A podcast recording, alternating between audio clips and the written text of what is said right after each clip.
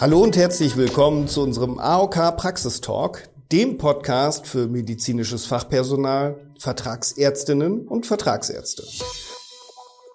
Heute wollen wir über das Thema Ernährung sprechen und dafür haben wir eingeladen zwei Expertinnen, nämlich Frau Dr. Katrin Lind und Frau Tina Tatenhorst, beides Apothekerinnen bei der AOK Niedersachsen. Mein Name ist Sascha Eden und ich bin der Moderator für die heutige Folge. Erstmal hallo und herzlich willkommen an die Damen. Hallo, Herr Eden. Und herzlich willkommen, liebe Zuhörerinnen und Zuhörer. Ja, moin und vielen Dank für die Einladung, Herr Eden. Sehr, sehr gerne. Wir haben heute ein spannendes Thema, nämlich das Thema Ernährung. Und das Thema Ernährung ist ja sehr, sehr vielschichtig und sehr umfassend. Und da stellt sich für mich natürlich die Frage, worum geht's denn heute? Ja, das ging uns ähnlich. Als uns die Anfrage erreichte, wir mögen doch gerne mal einen Podcast über Ernährung ähm, veröffentlichen, haben uns natürlich im Vorfeld auch überlegt, worüber sollen wir berichten? Was interessiert ein Arzt, eine Ärztin? Und was geht bei uns regelmäßig an Rückfragen in der Hotline ein? Ähm, die tatsächliche Anfrage zu dem Thema war auf das Semaglutid gerichtet. Das ist ja die Abnehmspritze. Und ähm, das heißt, das geht um Adipositas und Lifestyle. Aber Ernährung ist ja viel mehr.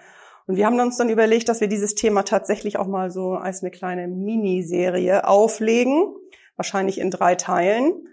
Und heute beginnen wir eben mit Adipositas und was ist bei bestimmten Krankheiten wichtig. Wir wollen also klären, was, im, was Ernährung im Alltäglichen für eine Rolle spielt im Bereich Übergewicht und was dabei helfen kann. Im zweiten Teil ähm, werden wir dann auf die Relevanz der Ernährung bei ganz bestimmten Krankheiten eingehen. Als Beispiel kann ich hier nennen Bluthochdruck, Rheuma oder aber auch die chronische Wunde. Also gute Ernährung ist sehr sinnvoll, aber da wollen wir auch mal genau hinschauen, wo hat die Ernährung ihre Grenzen und kann nur noch speziell, spezielle Ernährung maximal wirksam unterstützend wirken. Im dritten Teil wollen wir uns dann über parenterale Sonden- und Trinknahrung informieren. Wann ist sie einzusetzen? Welche gesetzlichen Vorgaben sind hierbei zu beachten?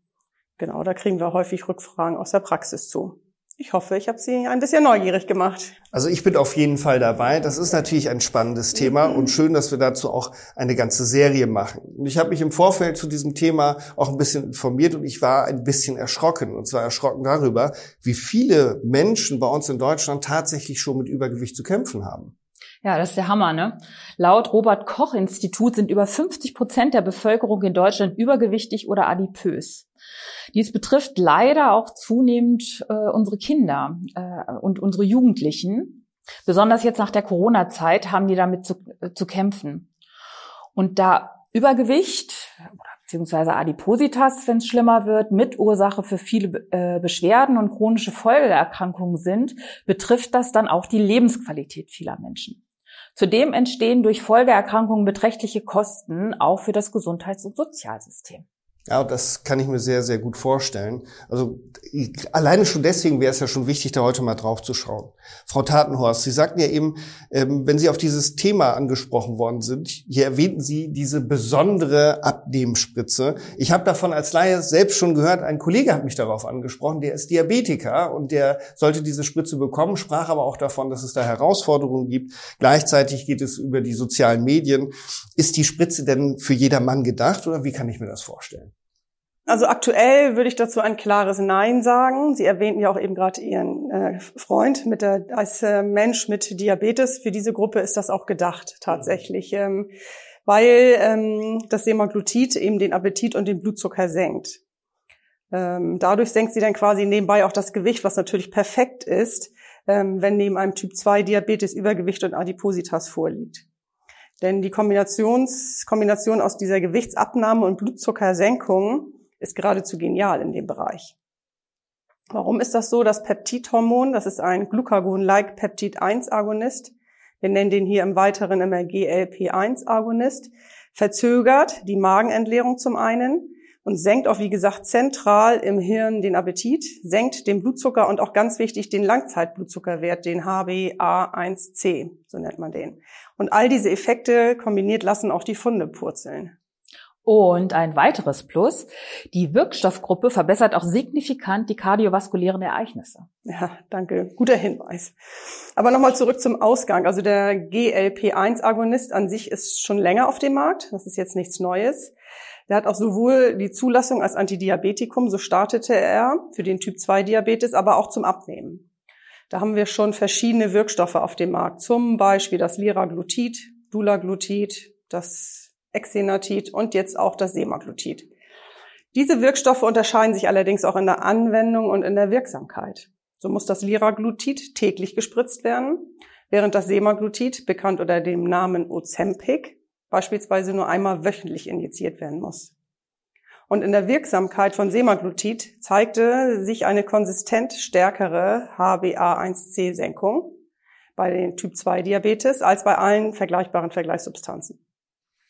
Und äh, ebenso erzielte das Semaglutid gegenüber den Vergleichssubstanzen auch bei den Studien eine signifikant stärkere Gewichtsreduktion. Diese überzeugende Überlegenheit von Semaglutid auch im kardiovaskulären Bereich führte dann dazu, dass das Semaglutid eine Anerkennung des Zusatznutzen durch den gemeinsamen Bundesausschuss, den GBA, erhielt. Genau, und wir sprechen hier ja auch häufig von Studien oder auch ähm, jetzt vom GBA. Wir werden das wieder alles in unserem Begleittext hinterlegen, wo Sie das dann auch genau recherchieren und nachlesen können. Ne? Wunderbar. Mhm. Ja, danke nochmal für den Hinweis. Ähm, nach den gesetzlichen Regelungen zur Behandlung bei Diabetes ist der erste Schritt ja tatsächlich gar keine medikamentöse äh, Therapie, sondern erstmal eine Ernährungsumstellung und die Erhöhung von sportlichen Aktivitäten. Ähm, das Ziel ist, dass die Patientinnen und Patienten ihr Gewicht zunächst einmal ohne Medikamente durch eben diese Lebensstiländerung um, äh, reduzieren können. Wenn die Zielwerte sich dann so nicht erreichen lassen, wird dann, werden tatsächlich dann äh, Medikamente eingesetzt. Und da ist das erste Medikament und der Dauerburner halt Metformin. Als die GLP-1-Analoga auf den Markt kam, war das dann schon ein Meilenstein in der Diabetestherapie. Das hat Tina ja gerade eben noch mal sehr schön erklärt. Sie konnten quasi das Insulin ersetzen und äh, oder unterstützen. Da das Insulin ist es ja eher ein Dickmacher und somit eigentlich eine ungünstige Nebenwirkung in der Therapie des Diabetes. Und da war diese Alternative natürlich hervorragend, also wie schon gesagt, eben fast revolutionär. Und die Menschen, die auf diese GLP-1-Analoge eingestellt sind, sollten das Medikament als Dauertherapie erhalten. Aber durch den Run auf diese Produkte als Abnehmhilfe sind leider auch relativ schnell Lieferengpässe entstanden. Und das ist sehr ungünstig für die Menschen mit Diabetes, die angewiesen sind darauf. Hier gibt es aktuell auch schon massive Einschränkungen bei den Verordnungen, sodass das Semaglutid ausschließlich bei Diabetes verordnet werden darf, nicht mehr als Unterstützung zur Gewichtsreduktion. Das, sich, das wird sich wieder entspannen, sobald die Produktion der Nachfrage entspricht. Ja, genau, Katrin. Deswegen hatte ich das auch zu Beginn ganz klar so formuliert, dass eben das Medikament aktuell nicht zur Unterstützung zum Abnehmen dienen sollte, sondern nur im Bereich Diabetes. Ist der Markt wieder gut bestückt, kann sicherlich die Therapie bei Adipositas dahingehend überdacht werden. Aber nochmal eben zurück. Du hattest gesagt, dass bei Diabetes zunächst die Ernährung umgestellt werden sollte in Kombination mit erhöhter Bewegung. Denn durch das Abnehmen erklärtest du ja, kann so manchen Patienten tatsächlich auch die medikamentöse Therapie erspart bleiben. Dies, sage ich auch in Beratungen immer, steht auch tatsächlich in der Arzneimittelrichtlinie Anlage 3 exakt so. Ärztinnen und Ärzte dürfen orale Antidiabetika erst nach erfolglosem Therapieversuch mit nicht medikamentösen Maßnahmen erwägen. Und diese nicht medikamentösen Maßnahmen müssen sogar in der Patientenakte so dokumentiert werden. Aber das Gleiche, also die Ernährung umzustellen und Sport zu treiben, gilt natürlich auch für die Abnehmspritze. Das heißt, bei Anwendung der Spritze verliere ich zwar super Gewicht, freue mich, aber das ist nicht nachhaltig. Nachhaltig wird es dann erst, wenn ich auch aktiv meine Lebensgewohnheiten umstelle. Das heißt, gesund esse und Bewegung in meinen Alltag integriere. Das ist interessant, aber das wird natürlich in den sozialen Medien wie TikTok und Co. natürlich häufig so nicht erwähnt. Nur das ist der Schlüssel zum langfristigen Erfolg. Ja, leider. Und wir sollten darüber hinaus natürlich auch bedenken, dass bei Übergewicht oft eine Mangelernährung durch ungesunde äh, Essgewohnheiten vorliegt. Wer in diesem Fall einfach nur weniger isst, um abzunehmen, kann diese Mangelernährung sogar noch verstärken. Wichtig ist, die richtigen Lebensmittel zu wählen, die alle wichtigen Nährstoffe enthalten und diese ausgewogen zusammenzustellen. Deshalb bieten wir bei der AOK Niedersachsen unseren Versicherten bei einer Umstellung der Ernährung auch Unterstützung an. Genau. Wo findet man das? Also die Interessierten können auf den Seiten der AOK Niedersachsen dann direkt einen persönlichen Termin oder Rückruf zur Ernährungsberatung anfragen. Bei einer Ernährungsberatung der AOK erfahren dann die Teilnehmenden, wie sie ungünstige Essgewohnheiten endgültig ablegen können und sich dauerhaft gesünder ernähren. Also fettarm, ausgewogen und auch lecker. Die Kehrseiten, das kennt natürlich fast jeder, der schon mal eine Diät versucht hat, dass dieser sogenannte Jojo-Effekt eintritt. Das heißt, ich nehme zwar erstmal ab, aber danach nehme ich wieder zu, wenn ich das nicht dauerhaft vernünftig umstelle.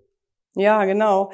Aber unser Team aus den Ernährungsfachkräften zeigt wirklich Möglichkeiten auf, um Menschen auf ihrem persönlichen Weg, also man hat ja immer unterschiedliche ähm, Beweggründe, warum man zunimmt oder vielleicht auch dick ist. Und ähm, die gehen da individuell ein und zeigen Tipps und Tricks, wie man tatsächlich sich gesünder ernähren kann und äh, bewusster leben kann. Genau.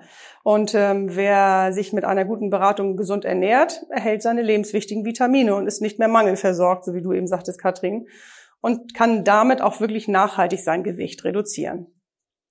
Und was vielleicht noch ein Punkt ist, was man nicht weiß unbedingt, die AOK bietet zusätzlich auch sportliche Unterstützung an. Also nicht nur Ernährungsberatung, sondern was kann man auch äh, für mehr Bewegung tun. Denn ähm, das fördert auch, dass man tatsächlich am Ball bleibt. Hm. Und jetzt mal Hand aufs Herz, vieles davon wissen wir ja schon. Ich würde gerne nochmal zurückkommen auf das Arzneimittel. Gesetzt den Fall, das Arzneimittel steht wieder auf dem Markt ausreichend zur Verfügung und kann ich mir dann als äh, Laie das Medikament selber besorgen, diese Spritze selber besorgen? Denn wenn wir mal ehrlich sind, wer hätte nicht gerne so mal kurz fünf bis zehn Kilo weniger, um wieder in die Bikini-Figur zu passen? Ähm, bezahlt das meine Krankenkasse dann für mich? Herr Ehn, das haben Sie doch überhaupt nicht nötig. Vielen Dank. Für die Zuhörenden sei kurz erklärt, Sie können ihn ja nicht sehen. Herr Eden hat keinen Grund abzunehmen. Aber ich denke, einige Menschen werden sich, äh, werden sich trotzdem auch, genau wie Sie, Herr Eden, diese Frage stellen. Wir müssen hier nochmal genau hinschauen. Die Wirkstoffe sind allesamt verschreibungspflichtig. Das heißt, dass die Therapien ärztlich betreut werden müssen und die eventuell benötigten Medikamente müssen über ein Rezept verordnet werden. Wer Diabetes hat, kann GLP-1-Agonisten auf Muster 16, also auf dem rosa Rezept verordnet bekommen. Damit ist es also eine Kassenleistung. Hier sind die Medikamente Ozempic, Victosa, Bayetta und Trulicity zu nennen. Liraglutid ist unter dem Markennamen Saxenda auch als Antiadipositum zugelassen und auch in Deutschland verfügbar. Übrigens zurzeit der einzige GLP-1-Agonist, der in Deutschland in dieser äh, Indikation auf dem Markt ist. Saxenda ist allerdings eher ein Ladenhüter. Warum ist mm, ein bisschen schwierig. Also möglicherweise liegt das daran, dass das äh, Präparat täglich gespritzt werden muss. Semaglutid hat ebenfalls schon eine EU-Zulassung als Abnehmmedikament. Der Markenname ist hier Vigovi. Es wird eben nur einmal pro Woche gespritzt. Dieses Präparat wurde und wird sehr intensiv beworben, wie Sie ja zu Anfang schon gesagt haben. In den USA hat es dadurch sehr effektiv den Markteintritt geschafft und die Diskussion ist bis zu uns gelangt. Genau, also die Zulassung hat es hier ja schon EU-weit, aber ähm, aufgrund der erwähnten Lieferengpässe hat tatsächlich die Pharmafirma Novo Nordic dieses Präparat mit der Indikation zur Gewichtsregulierung hier noch nicht auf den deutschen Markt gebracht, damit eben alle Reserven für den Bedarf bei Diabetes zur Verfügung stehen. Jetzt aktuell wird in der Presse erwähnt, dass voraussichtlich Ende Juli also 2023 das Präparat dann auch auf den deutschen Markt kommen soll. Um nochmal zur Indikation zurückzukommen, Tina. Die Zulassung sowohl von Saxenda als auch von Vigovi orientiert sich am Body Mass Index oder halt kurz BMI. Beide Präparate sollen in Verbindung mit einer Diät und körperlicher Bewegung angewendet werden. Da hatten wir, haben wir ja auch schon genug drüber gesprochen. Dann können Sie ab einem BMI von größer 27 Kilogramm äh, pro Quadratmeter eingesetzt werden, wenn schon Folge- oder Begleiterkrankungen bestehen. Da wird für Saxenda zum Beispiel Bluthochdruck, Atemprobleme während des Schlafs oder eine Dyslipidemie genannt. Ab einem BMI größer 30 Kilo pro Quadratmeter können beide Medikamente ohne weitere Beschwerden angewendet werden.